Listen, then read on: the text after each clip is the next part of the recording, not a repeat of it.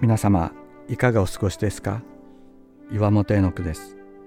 今日も366日元気が出る聖書の言葉から聖書のメッセージをお届けします。11月10日愛は分類しない。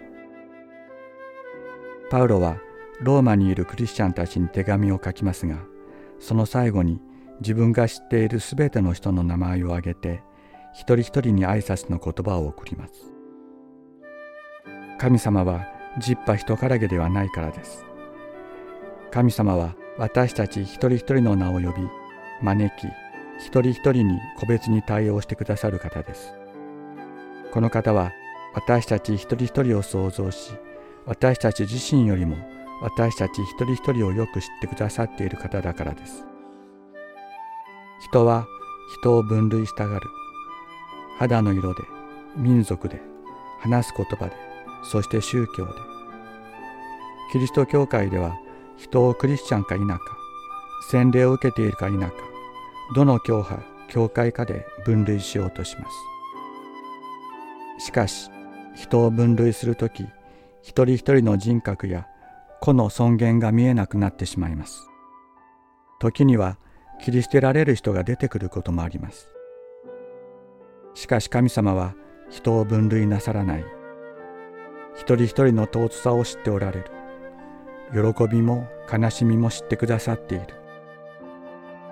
この中にある罪さえ知ってくださっている。そしてその贖いをしてくださった。私たちにもお命じになっているのではないでしょうか。あの人のところに行け。この人のところに行け。私があなた方を愛したように互いに愛し合いなさいと。キリストイエスにある私の同労者プリスカとアキラによろしく伝えてください。キリストに捧げられたアジアの初歩である私の愛するエパイネトによろしく。あなた方のために非常にロークしたマリアによろしく。私の同胞で私と共に投獄されたアンドロニコとユニアによろしく二人は人たちの間でよく知られておりまた私より先にキリストにあるものとなりました。